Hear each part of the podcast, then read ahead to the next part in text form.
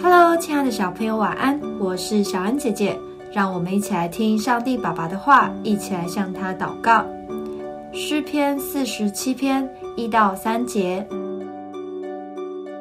万民啊，你们都要拍掌，要用夸胜的声音向神呼喊，因为耶和华至高者是可畏的，他是治理全地的大君王，他叫万民伏在我们以下，又叫列邦伏在我们脚下。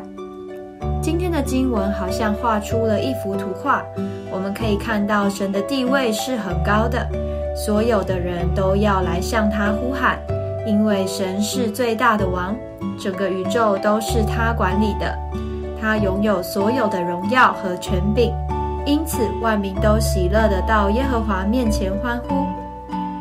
就像球队比赛胜利了，所有奋战努力很久的队员会一同享受胜利。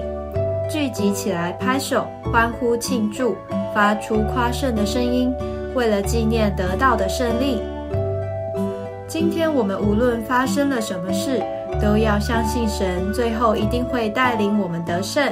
所以，我们只要尽情的欢呼夸胜，用信心迎接胜利，也将荣耀归给神。我们一起来祷告：